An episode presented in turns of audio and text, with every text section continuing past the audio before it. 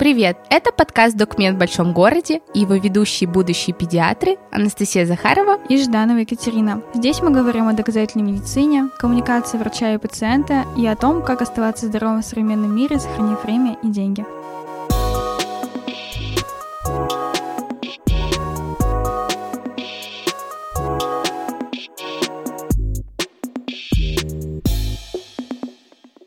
Хотим напомнить, что если вы в поиске доказательного врача для онлайн-консультации или второго мнения, то сервис Докма станет лучшим выбором. На Докме более полутора тысяч врачей, и все они проходят тщательный отбор. Кстати, Юлия Сидорова также принимает на Докма. Ссылку на запись к ней мы оставим в описании к этому выпуску.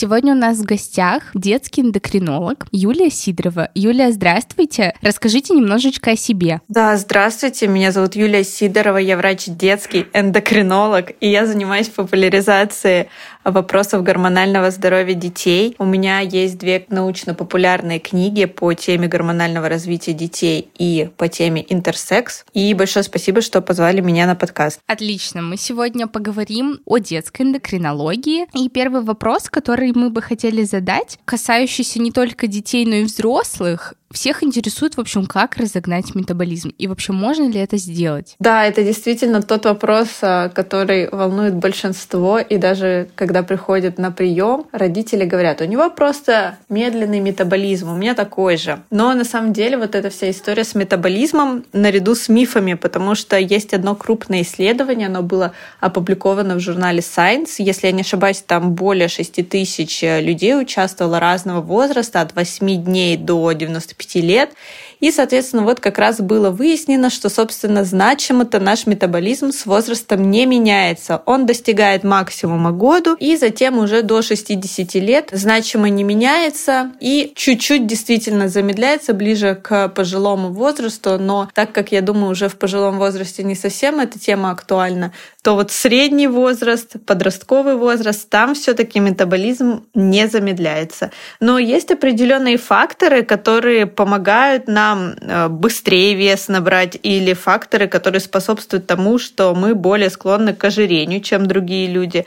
Но это никак не связано с метаболизмом, и в целом набор веса это гораздо более серьезная история, нежели чем метаболизм. То есть там очень-очень много различных факторов играют роль. А что это за факторы конкретно? Начиная от того, какие у нас были пищевые привычки, сформированные в детстве, до того, заедаем ли мы стресс, как часто мы двигаемся, есть ли у нас какой-то базовый фоновый стресс, чем-то занимаемся ли мы для своего удовольствия, то есть э, курим, насколько ведем правильный образ жизни. Это все тоже будет влиять на факторы, которые будут приводить к набору веса. То есть это чаще всего такие именно извне поступающие, да, факторы? По сути, да. То есть я сейчас э, перечисляю те, которые мы можем с вами модифицировать, но есть, конечно, и немодифицируемые факторы. Там, например, наличие грудного вскармливания в детстве или генетика. Да? Генетика, на самом деле, тоже она играет вклад, но не основной. И поэтому на нее мы тоже валить не можем. Но есть, конечно, факторы, те, на которых мы можем сосредоточиться и которые мы сейчас уже можем поменять, а те, на которые мы не можем повлиять, я даже не вижу смысла на них заострять внимание, потому что они только демотивируют и говорят о том, что вот у меня все в семье были с лишним весом, у меня не было грудного вскармливания, у меня там антибиотикотерапия на первом году жизни была. Вот, наверное, из-за этого я с ожирением. Но на самом деле нет. Есть куча других факторов, изменив которые можно побороться с этой проблемой. А есть например, какие-то продукты, которые влияют на метаболизм? Потому что вот эта вот тема, она часто муссируется в блогах у нутрициологов и диетологов. Вот вообще существуют ли такие? Да нет, как э, с грейпфрутом, который тоже в некоторых блогах говорят, который влияет на снижение сахара у людей с сахарным диабетом первого типа. И у меня даже прям пациенты эту историю взяли себе, попробовали один раз, получили еще больше скачок сахара. И, ну, конечно, очень плохо, что это все на личном опыте, все эти знания используются. Но на самом деле таких продуктов нет. Ну, то есть в целом продукт это лишь один фактор. У нас организм, он намного умнее устроен, нежели чтобы его один фактор вывел из себя и что-то изменил. Наверное, логичным было бы задать вопрос про детское ожирение, что это такая достаточно остро стоящая проблема. С чем связан этот подъем? Какие факторы могли к этому привести? И можно ли вообще профилактировать, если мы забегаем вперед? Да, конечно, детское ожирение и нужно профилактировать, то есть когда оно уже, так назовем, последний вагон, и в России сейчас эта тема очень актуальна, потому что по данным Росстата каждый пятый ребенок, он сейчас с ожирением или избыточным весом. Какие факторы могли привести к этому? Ну, на самом деле сейчас, если мы даже будем сравнивать там детство 30-20 лет назад и сейчас, то это совершенно разное детство. И в целом, вот если брать э, механизм развития детского ожирения, мы его можем представить в виде такого порочного круга. То есть ребенок сначала начинает э, мало двигаться по каким-то причинам. Да? Ну, в частности, сейчас это потому, что большая нагрузка в школе, потому что повышенное экранное время, потому что дети уже летом не бегают друг с другом, они сидят э, в телефонах, на площадках и таким образом общаются. Из-за снижения физической активности и из-за несбалансированного питания, то есть что здесь? Кусочничество, неправильные пищевые привычки, то есть, например, э, доедать, когда человек не хочет есть. Продукты с высокой степенью обработки. Сейчас на самом деле их очень много в рационе ребенка, и по данным исследований до двух третьих калорийности рациона составляют продукты с высокой степенью обработки, то есть больше половины рациона. Отсутствие сбалансированности питания, то есть какая-то группа проседает. Как правило, у детей проседает группа клетчатки, то есть дети, они не приучены там есть овощи, ну, фрукты иногда только. И, соответственно, вот это начало такого порочного круга, да, снижение физической активности и какие-то небольшие погрешности в питании. Если мы с этим ничего не делаем, то ребенок начинает набирать вес. Что происходит дальше? Ребенок перестает двигаться, потому что уже движение приводит ему дискомфорт. Ну, повышенная потливость, неуклюжесть, его уже дети с собой в команду не берут. Либо если берут, то берут там на позиции вратаря, например, или какого-то малоактивного члена команды. Дальше вес растет еще больше, и уже ребенок получает какие-то осложнения. Например, болезни суставов, высокое давление, головные боли и, соответственно, физическую активность он уже избегает просто потому, что ну, он физически не может ее переносить на уровне физиологических процессов. И вес растет дальше, и, собственно, мы получаем ребенка с выраженным ожирением, который превращается во взрослого с ожирением, потому что, согласно той же статистике, 80% детей с ожирением становятся взрослыми с ожирением. Это вот такой коротенький порочный круг, и, конечно, профилактика детского ожирения. Нужно заниматься прямо с первых годов жизни. На самом деле ей нужно заниматься еще до момента зачатия, то есть изменить свои пищевые привычки да, будущим родителям, поддерживать там грудное вскармливание, стараться избегать добавленного сахара до двух лет в рационе ребенка, сразу же приучать ребенка к овощам и фруктам, чтобы это был привычный для него способ э, питания и удовлетворения потребности в микро и макроэлементах, самому двигаться, потому что для них взрослый это пример, и, соответственно, если для родителя единственным способом там, борьбы со стрессом является посидеть, посмотреть телевизор, при этом что-то съев и выпить алкоголь, то, естественно, эту модель поведения ребенок тоже перенимает себе. Поэтому здесь в первую очередь, чтобы профилактировать детское ожирение, нельзя допускать ожирение у себя и нужно начинать со своих пищевых привычек и со своего образа жизни, чтобы быть примером для подрастающего поколения. Ну, это, конечно, такая сложная проблема, потому что начать же нужно действительно с себя и поменять свои привычки. Это же очень сложно, в общем. Да-да-да, это правда. И как всегда, вот Настя в каждом выпуске говорит о том, что как важно на самом деле заниматься своим образом жизни и как важно его модифицировать. И вот в очередной раз мы к этому пришли. А это действительно так. Мы вообще буквально с каждым врачом как будто бы к этому приходим. Неважно, неважно, какой это врач, какой специальности, действительно все сводится к тому, что модифицировать в первую очередь нужно свой образ жизни и менять в первую очередь себя, потому что дети — это действительно отражение взрослых, и было бы странно, если бы у больных родителей был здоровый ребенок. А вот еще у нас вопрос, например, случилось так, что родители не были готовы, то есть они не подготовились к ребенку, не изменили свой образ жизни. Но вот теперь с этим нужно что-то делать. Например, ребенок не любит фрукты и овощи, он не приучен их есть. Вообще, есть ли какие-то лайфхаки, чтобы помочь ребенку включить свой рацион овощи и фрукты? Да, да, конечно, есть. И в первую очередь, опять же, что нужно сделать? Начать самому есть овощи и фрукты, чтобы ребенок вообще в принципе видел, что эти продукты есть дома. Потому что, к сожалению, в некоторых семьях овощи даже их в холодильнике нету.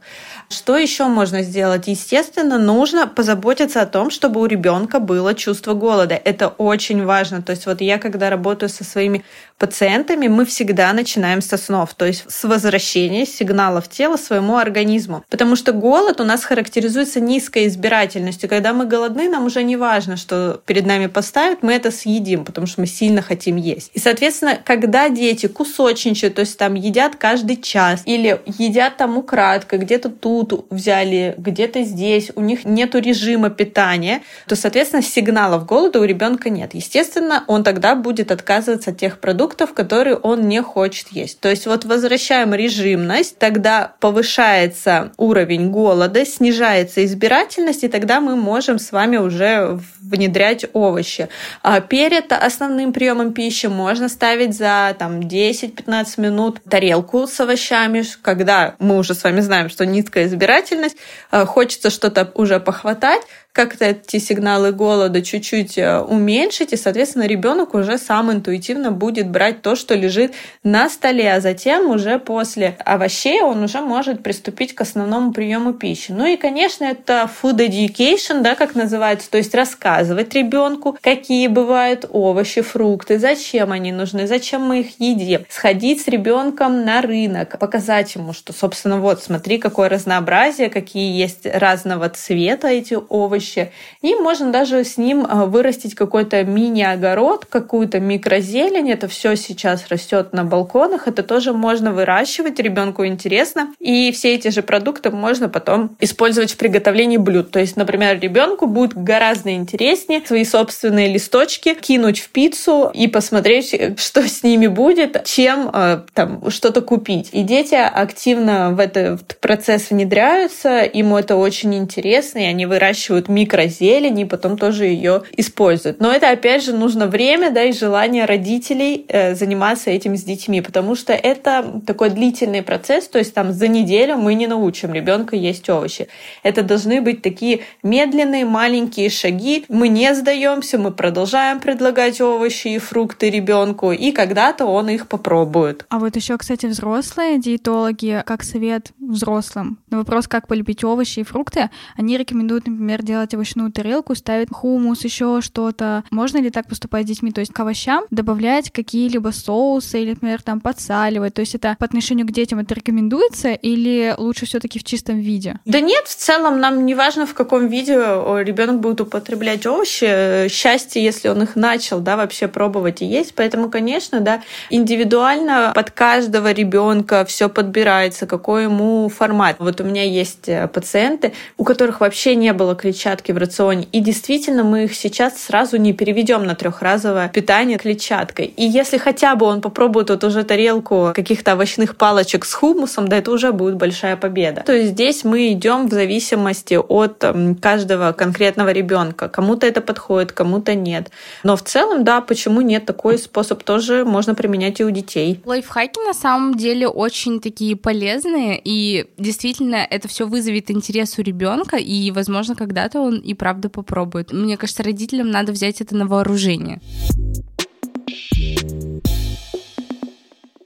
Раз уж мы заговорили про ожирение, то я думаю, что мы еще рассмотрим такую тему, как сахарный диабет второго типа. Это прямое следствие от ожирения, и как вообще можно заподозрить сахарный диабет второго типа у ребенка? Какие первые признаки могут натолкнуть родителей о том, что у ребенка может быть диабет? На самом деле сахарный диабет второго типа у ребенка это, ну, скорее исключение, чем правило. То есть на самом деле у детей очень высокие компенсаторные способности организма. Они долго очень могут компенсировать какими-то своими силами, механизмами вот этот вот уровень глюкозы. И, конечно, ну, заподозрить диабет второго типа типа можно у ребенка, у которого есть сильное ожирение, которое существует там больше 5-10 лет, и вес продолжает расти, как правило, это дети там, после онкологических заболеваний или после операции на области гипоталамуса или гипофиза. То есть это такие тяжелые нарушения, и тогда действительно ну, больше вероятность того, что будет сахарный диабет второго типа.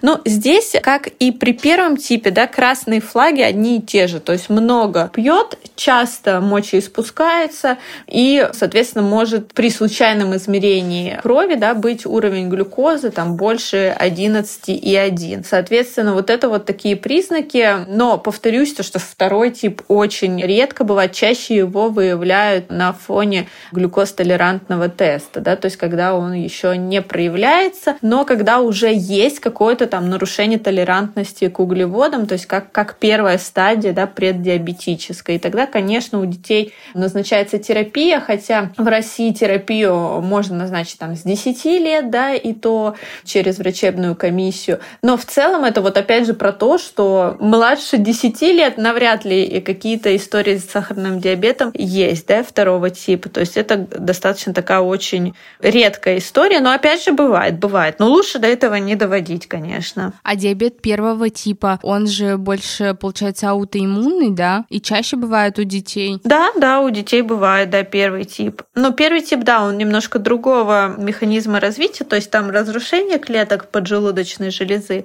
и там будет помимо вот этих симптомов, о которых мы говорили, и похудение, там и запах ацетона изо рта, а если мы говорим про второй тип, то он развивается на фоне длительной инсулинорезистентности, да, то есть когда уже рецепторы не воспринимают уровень инсулина и не могут в клетке вот эту вот глюкозу, инсулин загнать. И глюкоза остается повышенной в крови. И говоря о профилактике, это в первую очередь профилактика ожирения, правильно? Да, первый тип, к сожалению, профилактировать никак нельзя, потому что сами знаем, что аутоиммунные заболевания неизвестно, почему запускаются. Аутоиммунные заболевания – это заболевание, когда организм атакует сам себя.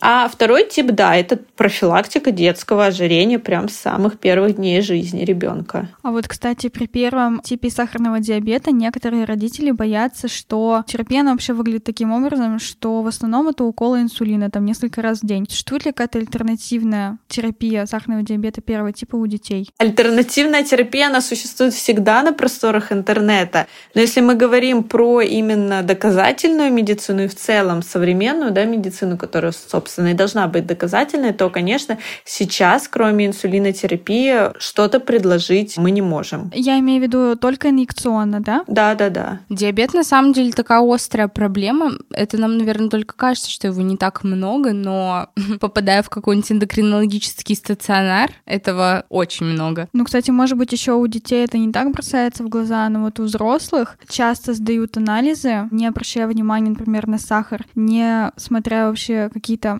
референсные значения, и потом только в дальнейшем это все обнаружит только на стадии осложнений. Просто на своем опыте могу сказать, что вот я встречала людей с высоким уровнем сахара, которых это не беспокоило. Начинает беспокоить, когда уже начинают болеть и как-то доставлять дискомфорт. Так что следите за своим сахаром. Да, на самом деле еще хочется добавить про то, что сахарный диабет — это такая патология, которая вот у взрослых встречается очень часто, и она осложняет достаточно большое количество других заболеваний. И другие заболевания на фоне сахарного диабета протекают тяжелее, чем они могли бы протекать без него. Вот. И на самом деле еще хочется сказать про то, что многие сдают какие-то бесполезные анализы, когда было бы очень полезно, допустим, проверить просто банальный уровень сахара в крови. И раз уж мы немножко так коснулись темы сахарного диабета, расскажите, чем он может быть опасен. Ну вот есть сахар высокий, есть, ну и что? Не болит ведь? Да, он действительно не болит. Если мы говорим в целом про детей и про ну, сахарный диабет второго типа, и в целом про детское ожирение, которое является предвестником этого всего, то уже при детском ожирении в области сосудов происходят такие изменения, которые даже не уйдут по мере взросления ребенка и по мере того, если он снизит свой вес. То есть это те изменения, если есть у ребенка ожирение, которые останутся с ним на всю жизнь. То есть это изменения там в средней оболочке артерий, и в том числе и в самой структуре стенки, и эндотелия. Эндотелий внутренняя оболочка сосуда.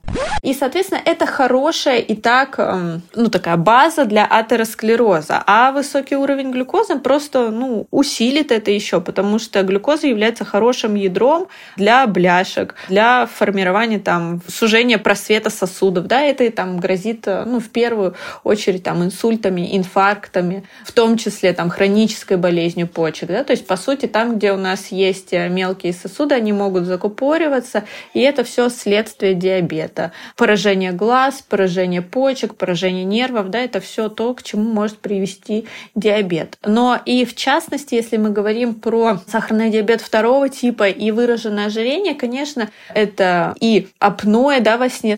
Апноэ — это остановка дыхания. Это и болезни суставов, это и поражение печени. То есть есть такая болезнь неалкогольная э, жировая дистрофия печени, которая может, может да, перейти в цирроз и в гепатоцеллюлярную карциному. Гепатоцеллюлярная карцинома это злокачественная опухоль печени.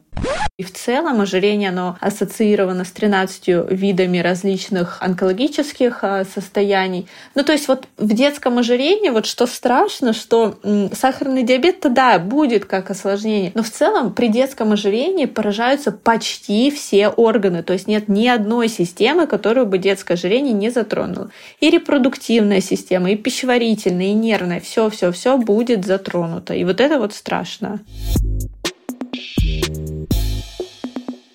Мы еще упомянули бесполезные анализы, что многие лучше бы сдали какие-то анализы, которые, как им кажется, могут помочь их здоровью. А вот какой топ в детской эндокринологии бесполезных анализов, которые не нужно сдавать детям и больным, и здоровым? Да, но это такой вопрос, э, который, опять же, ну, немножко нужно понимать, да, медицинские основы, потому что, ну, вот я скажу, что, допустим, кортизол э, натощак сдавать бесполезно, но по факту, если мы мы будем с вами разбираться, то кортизол натощак большинству действительно сдавать бесполезно, потому что, ну, по сути, ничего он не покажет. Но вот если мы подозреваем у ребенка надпочечниковую недостаточность, то подтвердить ее и хотя бы понять, мысли наши правильные или нет, мы можем как раз-таки по утреннему кортизолу. Или, например, в детской эндокринологии тоже сдают гормон роста. И по факту, ну, вот даже если я вот в блоге напишу, что гормон роста натощак это бесполезный анализ. Почему? Потому потому что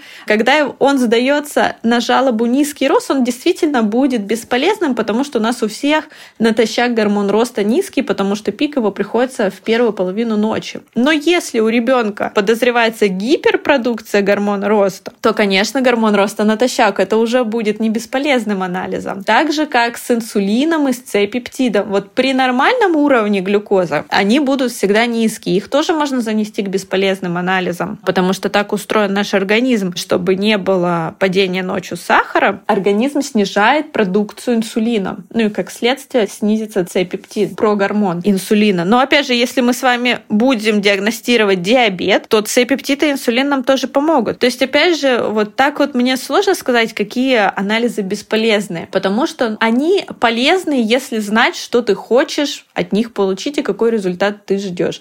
Поэтому бесполезные анализы — это те анализы, которые были назначены самостоятельно самостоятельно, без ведома врача. Ну да, посыл этого вопроса как раз и был в том, что нельзя сдавать анализы самостоятельно, без консультации врача, потому что врач должен узнать прежде всего анамнез, какие существуют жалобы, и исходя из этого назначить уже какие-то обследования. А сдавать все это самостоятельно и тем более самостоятельно пытаться интерпретировать по референсным значениям, которые даны лаборатории, это совершенно неправильно и так делать не нужно. Это, кстати, наверное, тоже такой вопрос гипердиагностики у пациентов, которые вызывают только больше тревожности в связи, наверное, с незнанием. Да, да, это все верно.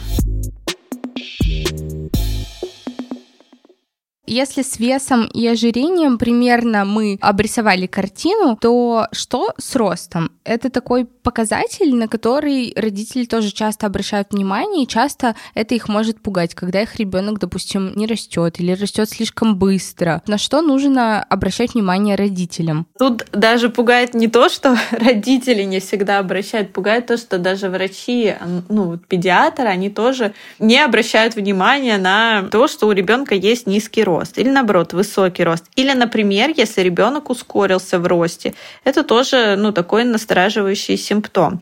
У нас есть, эм, так скажем, красные флаги действительно в росте, на которые нужно обращать внимание. Есть на сайте ВОЗ графики роста, их можно скачать, их можно распечатать. Есть различные приложения по росту, но они называются growth, да, это как рост по-английски. И, соответственно, вот родитель самостоятельно уже может следить за ростом своего ребенка, измеряя его там раз в полгода в год в зависимости от возраста. И, соответственно, эти приложения или сами они могут отмечать на графиках, они показывают, что происходит сейчас в организме ребенка. Потому что рост это на самом деле такой показатель, который будет страдать и при заболеваниях желудочно-кишечного тракта, и при каких-то хронических тяжелых заболеваниях, и при заболеваниях эндокринной системы. Ну, то есть это показатель, который будет отражать общее состояние здоровья. Поэтому за ростом следить, конечно, нужно. И как раз по этому графику, если родитель там видит ускорение, то есть, например, ребенок рос в пределах одной линии, и тут резко, например, график отклонился вверх, то это тоже повод пойти к эндокринологу. Либо, например, наоборот, отклонилась кривая вниз, то есть произошло замедление роста и снижение этого роста. Либо, если ребенок не растет более 4 сантиметров в год, то есть вот 4 сантиметра в год это такая серая зона, то есть при которой уже стоит обращаться. Либо, если ребенок очень быстро стал расти, то есть там 8-9 сантиметров за год, да, в том возрасте, если он еще не находится в пубертате, то есть когда нету еще скачков. Это все показатель для того, чтобы обратиться к врачу. Либо если там рост стоит,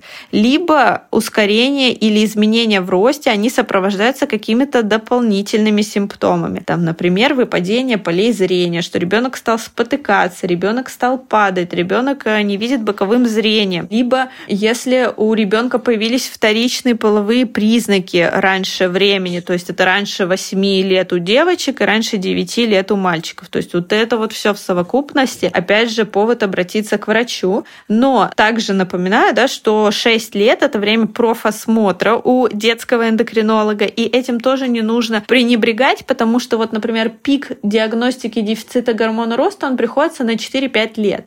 И если в 6 лет не прийти к эндокринологу, то есть риск э, того, что этот диагноз отложится там до 10 лет, до следующего профосмотра. Ну, либо, если повезет, раньше, если кто-то из других э, врачей заметит это. Поэтому вот 6 лет это как раз э, то время, когда можно прийти к эндокринологу, посмотреть, что нет полового развития, посмотреть, что все хорошо с ростом, успокоиться и уйти ждать 10 лет. А вот чем могут быть опасны такие отклонения в росте? Ну, кроме того, что мы уже обсудили. Ну, отклонения в росте, они э, опасны только тем, что ребенок останется, например, ниже социально приемлемого роста. Это что значит? Ну, то есть, ну, как бы, ну, низкий и ладно, да, вот как мне в блоге пишут, что низкий рост это что, болезнь? Но наше же общество, оно тоже заточено под людей определенного размера. То есть, например, там зеркала висят в учреждениях на определенном уровне, там ступеньки, да, определенным уровнем э, выстроены. То есть здесь именно идет э, речь о том, как человек будет жить в социуме, чтобы самостоятельно себя обслуживать. Ну и, конечно, если мы говорим там про дефицит гормона роста или про дефицит гормонов, которые сопровождаются низким ростом, то это те нарушения, которые, в принципе, вызывают недостаточную функцию этих гормонов. Например, дефицит гормона роста, он влияет не только на рост, но и на глюкозу, но и на уровень липидов в крови, да, то есть это вот такой многофункциональный гормон, который желательно бы скорректировать.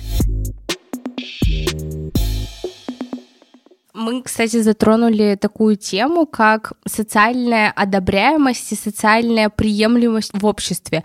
И мы знаем, что вы написали даже книгу об этом, и вы сами про это сказали, про интерсекс людей. Расскажите немножко об этом, потому что я когда сама узнала и послушала ваше интервью, это на самом деле такая очень интересная тема, и никто до конца не знает вообще, как в ней быть. Наверное, вы много можете что об этом рассказать. Вот давайте вкратце это обсудим. Интерсекс — это, ну, сразу сразу скажу, что это больше такой активистско-социальный термин, то есть в медицине мы этого термина вообще не найдем.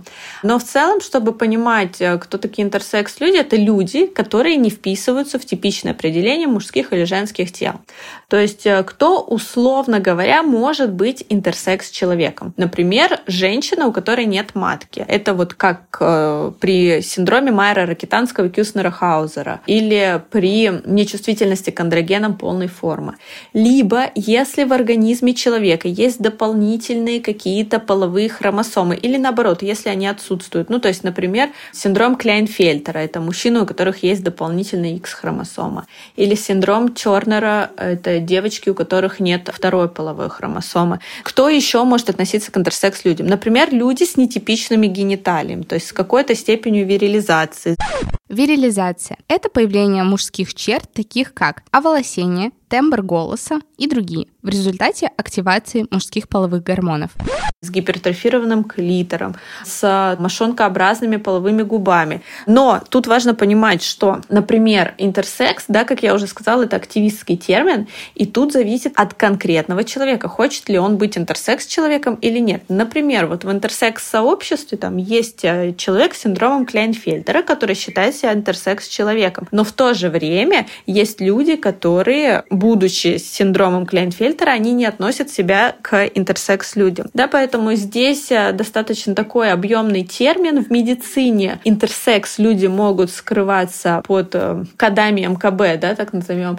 Это нарушение формирования пола, адреногенитальные заболевания, аномалии развития половых органов, хромосомные аномалии, да, вот это все термины, под которыми мы можем в медицине найти э, интерсекс человека. Здесь больше, так скажем, популяризация этой темы почему важна? Потому что, ну, как раз-таки есть очень много претензий и недоговоренностей между интерсекс-людьми и медицинским сообществом, так как мы сейчас в целом немножко у нас меняется парадигма взаимоотношений с пациентами, если раньше мы общались в патерналистской модели, да, когда вот врач авторитет, вот только вот как он скажет, так и будет, и все его беспрекословно слушают, то сейчас э, меняется на партнерскую систему взаимоотношений. Это, кстати, намного, мне кажется, правильнее и лучше. То есть, когда совместно с пациентом врач как, как проводник, как человек со специальными знаниями дает какую-то информацию, какие-то ресурсы и уже совместно с пациентом принимает какое-то общее решение. И, соответственно, вот здесь у интер интерсекс людей возникали вопросы, там, почему в детстве, например, провели какую-то нормализующую косметическую операцию на гениталиях. Почему превентивно назначили какой-то гендер, да, потому что, ну, у интерсекс людей, например, у них э, нет возможности поменять паспортный пол по медицинскому диагнозу. То есть они меняют пол через диагноз трансгендерность, не являясь трансгендерами. А, а есть, например, интерсекс-вариации, ну, та же самая, например, э, вариация овотестис, то есть когда с одной там стороны яичко, с другой стороны овотестис, да, там яичко плюс яичник. И вот когда в пубертате рожденная и зарегистрирована в паспортном женском поле девушка, она прямо начинает превращаться в мужчину, потому что начинает работать тестостерон. И, соответственно, вот у такого человека шансов поменять паспортный пол по диагнозу нету, только через э, диагноз трансгендерность, э, опять же, не являясь трансгендером. И, конечно же, какие еще, да, есть нюансы, что не все врачи знают, что такое интерсекс-люди, кто такие интерсекс-люди, стигматизируют, не понимают, э, что с этими людьми делать. Опять же, ну, если я вот вспомню свой университет, то у нас э, на изучение детской эндокринологии было отведено 4 дня. Естественно, из них там нарушение формирования пола, ну, дай бог, 30 минут. И, соответственно, за это время, естественно, никто ничего не понял, как бы понял, что такое есть, но что с этим делать, никто не знает. И, соответственно, есть реально врачи, которые женщинам, у которых отсутствует менструация, отсутствует матка, они им вот так вот восторженно говорят, я так и знала, что вы генетический мужчина. И, конечно, для интер интерсекс людей — это очень шокирующая информация. Для них э, и так как бы жизнь с новым диагнозом тяжела, да, и здесь они еще встречаются с такой неэмпатичным подходом, да, со стороны врача. И, конечно, это приводит все к психологическим травмам, и большинство даже интерсекс-людей больше к врачам-то и не ходит после таких э, заявлений. Поэтому здесь, конечно, есть нюансы. В целом цель вообще показать людям, что бывают разные люди, бывают разные гениталии, бывают разные ситуации, что не все, кто поменял паспортный пол, это трансгендеры, и, в принципе, мы должны быть терпимы и вот, в принципе, знать о том, что природа иногда делает э, по-своему, и не всегда это будет типично и похоже на что-то мужское или женское. Классный ответ. Мне очень понравилось, что мы упомянули коммуникацию и то, что сейчас врач действительно выступает больше в роли проводника, в роли такого наставника и помощника, нежели авторитета, который этим своим авторитетом давит на пациента и говорит, как ему делать. А вот действительно, а что делать таким пациентам? Вот, допустим, у кого-то, может, ну, обнаружился такой диагноз, или они с рождения ощущали себя немножко непринадлежными ни к тому, ни к другому полу, потому что их вид гениталий был действительно не похож ни на мужской, ни на женский. Здесь сложный вопрос, то есть что делать? Здесь, э, ну, опять же, здесь нужно искать врачей, которые в теме, да, которые не нанесут э, хотя бы психологический вред да, своими действиями. Это как раз, э, ну вот то, что мы в частности делали для врачей как раз на прошлой неделе, это тренинг общения с интерсекс людьми. То есть мы действительно симулировали различные ситуации, то есть вот как мама приходит на прием с интерсекс ребенком, и, соответственно, врачу нужно объяснить маме, что, собственно, с ребенком происходит и что нужно дальше сделать. Э, соответственно, вот такие тренинги нужно вводить для врачей. Родителям важно тоже объяснять, почему это произошло, что ни в коем случае они не виноваты, не виноват их образ жизни. Просто так случилось, да, просто бывают такие спорадические мутации. Нужно предложить варианты и, конечно же, отправить в сообщество. Вот если мы возьмем, условно говоря, зарубежную медицину, у нас, ну, вы, я думаю, тоже знаете, да, что там всегда есть сообщество пациентов. То есть есть какой-то диагноз, все, вот тебе сообщество. У нас эта история пока не так сильно развита, но вот в частности интерсекс-сообщество, оно существует, и есть даже чат для родителей. То есть врач это должен быть первым человеком, который, собственно, посоветует обратиться туда и узнать опыт интерсекс людей других, познакомиться с ними, узнать и познакомиться с людьми с той же вариацией. И тоже вот эту такую коммуникацию между сообществом активистским и врачебной средой тоже нужно налаживать, потому что это тоже очень помогает пациентам. Поэтому в целом, когда узнали диагноз, да, главное не паниковать, найти врачу, которому доверяешь, перейти на интерсекс ресурсы, пообщаться с людьми, с родителями со схожей проблемой, ну и таким образом правильно принять решение для себя и для своей семьи, для своего ребенка. А вот репродуктивный потенциал у таких людей, он вообще есть или нет? То есть они, по сути, могут в будущем создать такую традиционную семью? Это сложный вопрос, потому что он зависит от интерсекс-вариации конкретной. Но сейчас, конечно, репродуктивные возможности медицины, они более масштабны, чем ранее. Да? Например, раньше считалось, что у людей с синдромом Кляйнфельтера не может быть биологических детей. Но сейчас уже очень много, в том числе в России, описано случаев рождения у таких э, людей э, биологических детей. Поэтому в целом здесь э, направление развивается. Но, понятное дело, там, например, у девушки с синдромом нечувствительности к андрогенам навряд ли да, будет возможность иметь генетическое потомство. Или, там, например, девушка с синдромом Майера Китанского Кюснера-Хаузера, у нее сохранены яичники. Можно взять яйцеклетку, но выносить ребенка она не сможет, потому что у нее отсутствует матка. Да, то есть здесь какие-то а, возможности есть, там суррогатное материнство, донорская яйцеклетка, сперматозоид, они, конечно же, есть, но в целом, опять же, зависит от каждой конкретной вариации. Интерсекс — это на самом деле не такое частое слово в обиходе врача-эндокринолога на самом деле. И первый раз вот я узнала об этом недавно, и вот такой вопрос, вообще, как часто эти люди сейчас встречаются, какая частота у нас сейчас в популяции. Много ли раз вы сами сталкивались с интерсекс-людьми? Да, по ходу своей деятельности я много с ними сталкиваюсь, потому что мы весь 2020 год занимались очень активно э, интерсекс-активистскими мероприятиями. Ну и, конечно, мы работали с интерсекс-активистами. Если мы говорим про статистику, опять же, к термину интерсекс относится более 40 различных вариаций. Вот если мы возьмем все-все-все, то это будет около 1,7% от всего населения, примерно как э, количество рыжих людей.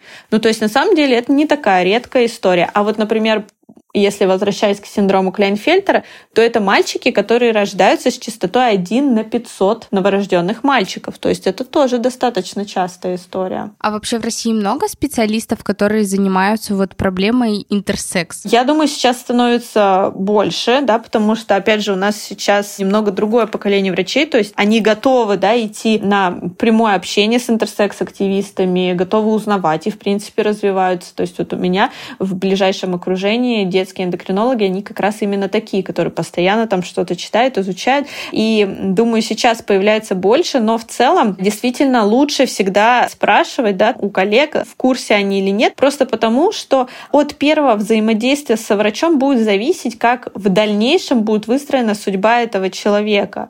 Поэтому, ну, первый врач, он должен быть максимально эмпатичным и максимально понимать в теме интерсекс человека. И таких людей пока вот я могу там пересчитать считать по пальцам. Ну и, конечно, наш э, федеральный центр, да, эндокринологический научный центр, где, собственно, этой проблемой занимаются уже там, ну, на протяжении нескольких десятилетий. Здорово, что такие врачи существуют и занимаются такой проблемой, но, наверное, это все-таки пока, к сожалению, не так многочисленно, как хотелось бы, потому что, наверное, где-то в областях в России это скорее такой диагноз, который накладывает на тебя, не диагноз даже, а вот такое состояние, которое накладывает на тебя определенный ярлык и как-то тебя так стигматизируют в связи с твоим состоянием. Но такого, конечно же, быть не должно, но, к сожалению, пока есть. Да, да, поэтому важно mm-hmm. тоже вам, да, как будущим врачам, тоже заниматься популяризацией и рассказывать, да, что такие вариации существуют, есть, потому что э, это что же, пока мы меняем гениталии, просто потому, что э, в обществе привыкли, что вот есть так и есть так, а промежуточных никто не видел, да, гениталий. А если бы, возможно, мы бы там самых азов, да, воспитания рассказывали детям, что все люди разные, все гениталии разные, что бывает все по-разному, то, возможно, и общество было бы терпимее, и нам не нужно было бы переделывать вот этих интерсекс детей под какой-то типичный внешний вид. Просто это такая проблема, она начинается вообще еще с воспитания, что, в принципе, у нас не принято об этом говорить, не принято вообще называть гениталии так, как они должны называться правильно, и так как мы, вот, будучи в университете, их изучаем, с детьми никто об этом не говорит, потому что сами родители тоже как-то стигматизированы вот этой вот темой секса, темой гениталий и все, что вообще с этим связано. Я все-таки думаю, что ситуация меняется в лучшую сторону сейчас. Я думаю, что, наверное, уже дети, наверное, наших поколений будут уже совершенно другого взгляда на все это, потому что сейчас очень много возможностей, чтобы объяснить ребенку. Да, очень много таких мероприятий каких-то просветительских ведется, и в школах потихонечку появляются тоже какие-то один-два несчастных урока по половому воспитанию. Хорошо, вот где они есть, это здорово, и это, наверное, правильно, и так должно быть. У нас получился довольно информативный выпуск. Мы попытались затронуть, как всегда, самые популярные темы, но всю эндокринологию обхватить, как всегда, не получится. Но, пользуясь случаем, мы хотели бы э, сделать небольшую рекламу книги Юлии Сидоровой, и вообще я советую ее всем молодым родителям и студентам, чтобы ознакомиться вообще с азами здоровья ребенка и как-то применять это потом в практике, чтобы не нарваться самим на какие-либо проблемы и вовремя заподозрить начинающиеся заболевания. Да, я тоже хотела добавить. Мы просто прочитали с Катей вашу книгу. На самом деле книга, правда, очень такая интересная и заставляет обратить внимание на проблемы, о которых не говорят в университете. Потому что рост ребенка, ну да, мы обсуждаем всегда, что вот рост должен быть по определенным прибавкам, и не всегда мы можем на что-то обратить внимание и что-то заподозрить. А вот в вашей книге было так очень хорошо написано о том, на что важно обратить внимание, и мы как бы взяли это на вооружение как будущие врачи. Поэтому благодарим вас за такой труд. Спасибо, что вы ведете блог, потому что это помогает родителям, пациентам и студентам. Спасибо большое, спасибо, что позвали, спасибо за то, что делаете подкаст а, с интересными темами в виде таких ликбезов. Я думаю, это тоже очень полезно для всех, кто слушает и хочет знать все о здоровье своих детей и своем здоровье. Спасибо вам большое. До свидания. До свидания. До следующего выпуска.